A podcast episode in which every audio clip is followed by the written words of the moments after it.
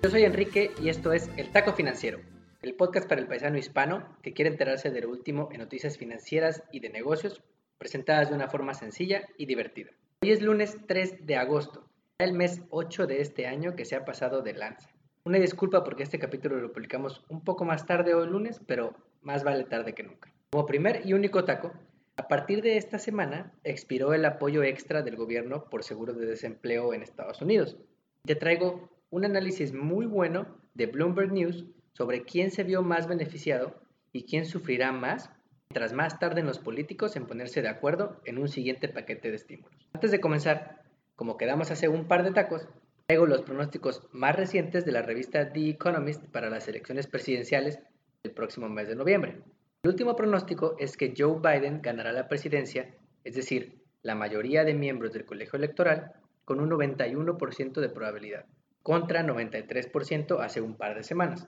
Bajó un poco, pero ahí sigue arriba del 90%. En cuanto al voto popular, es decir, cuántos ciudadanos votan y no cuántos miembros del colegio electoral tiene cada candidato, la revista The Economist pronostica que Biden ganará el voto popular con un 99% de probabilidad, que Trump se pelea hasta con su sombra. Hace unos días tuiteó en contra del Dr. Fauci, máxima autoridad en temas epidemiológicos, cuando compareció el pasado viernes ante el Congreso y dijo que en Estados Unidos los casos de COVID se fueron a las nubes porque aquí solamente cerramos el país un 50% durante los lockdowns, mientras que en lugares como Europa cerraron casi al 95%. Ahora que estás actualizado, comencemos con el menú de hoy.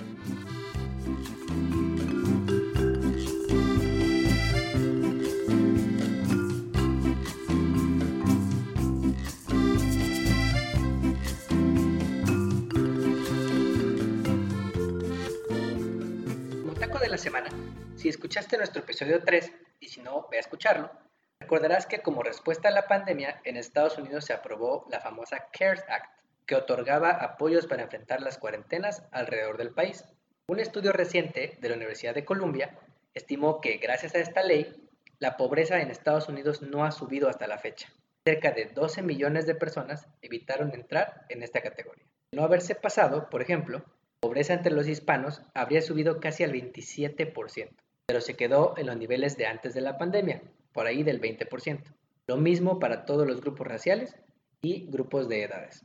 Al enviarnos cheques de 1.200 dólares a cada persona con seguro social, préstamos perdonables a pequeños negocios, apoyos a gobiernos locales y al sector salud, la ley otorgó un monto histórico de estímulos, más del doble que lo que se dio en la crisis del 2009, y todo se aprobó en menos de un mes. Uno de estos apoyos fue un aumento en el pago por seguro de desempleo, de 600 dólares cada semana, además de lo que ya otorga cada estado.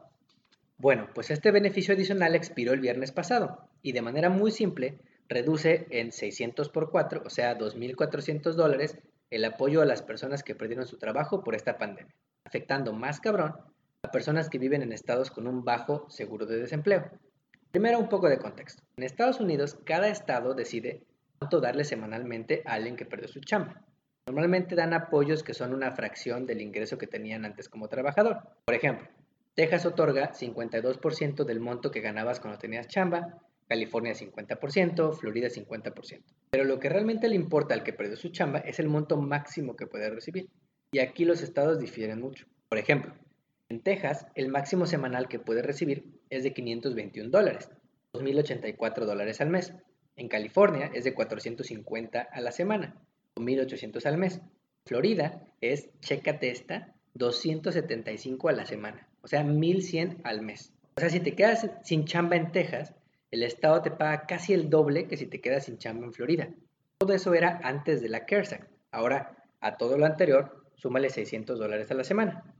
Texas recibirías 1.121 por semana o 4.484 al mes. En California, 1.050 semanal o 4.200 al mes.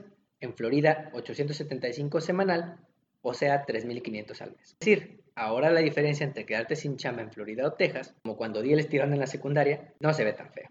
Pero no solo es eso. En estados como Florida, los apoyos del gobierno triplicaron el ingreso de alguien que perdió su chamba, de 1.100 dólares al mes a 1.500. Y ahora, a partir de este lunes, todos regresan a los niveles estatales anteriores. Arizona, por ejemplo, si aplicas al seguro de desempleo a partir de agosto, no recibes ni mil dólares al mes.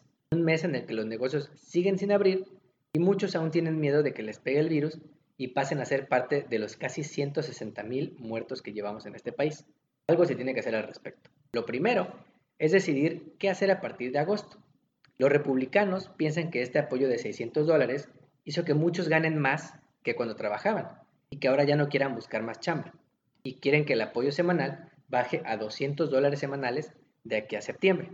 Lo primero es cierto, muchos trabajadores ganaban menos cuando tenían chamba, pero esto no implica que ya no estén buscando trabajo. En primer lugar, porque un trabajo normalmente tiene asociado un seguro de salud, aseguranza, como le decimos los paisanos, y en tiempos actuales todo el mundo quiere un seguro de salud. En segundo lugar, porque con trabajo ahorras para la seguridad social y para tu retiro, y con el cheque por desempleo, no.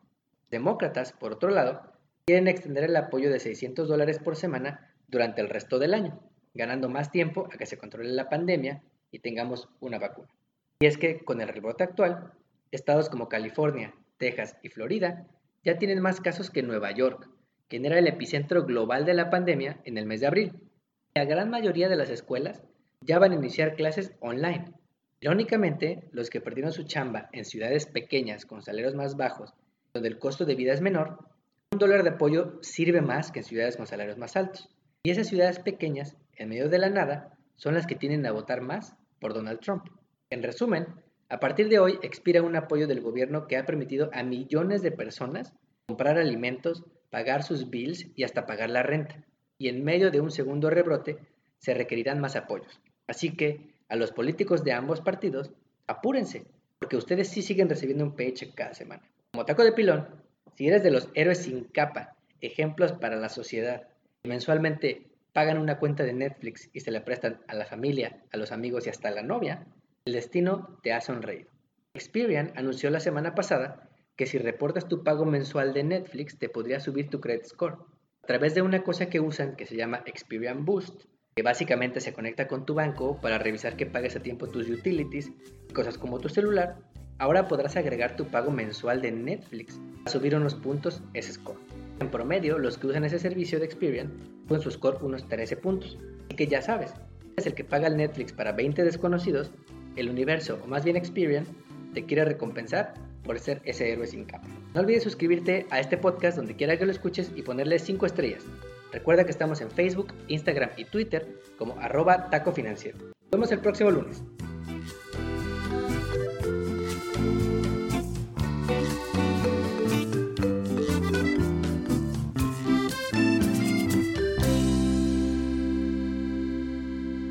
El podcast que acabas de escuchar, El Taco Financiero, refleja la opinión exclusiva del presentador o sus entrevistados y no representa la opinión de patrocinadores o terceros. El podcast tiene el objetivo exclusivo de informar y no busca promocionar la compra de acciones o empresas en específico. Tampoco es un reporte de investigación y no representa consejo legal o financiero.